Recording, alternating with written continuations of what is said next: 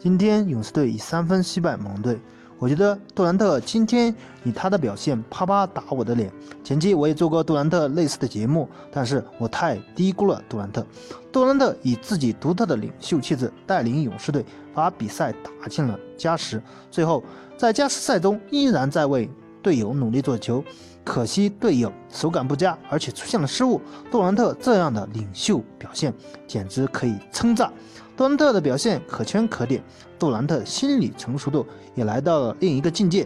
杜兰特并不像我们低估的那样，因为格林事件萎靡下去。杜兰特简直就是优质领袖之一，你觉得呢？我觉得杜兰特应该接受我们的道歉。杜兰特也给看勇士笑话。看杜兰特笑话的人一个下马威，他们失望了，他们要去哀嚎了，他们继续做无脑黑，你觉得呢？现在杜兰特应该是全联盟优质领袖的典范，欢迎大家踊跃的点赞评论，谢谢大家。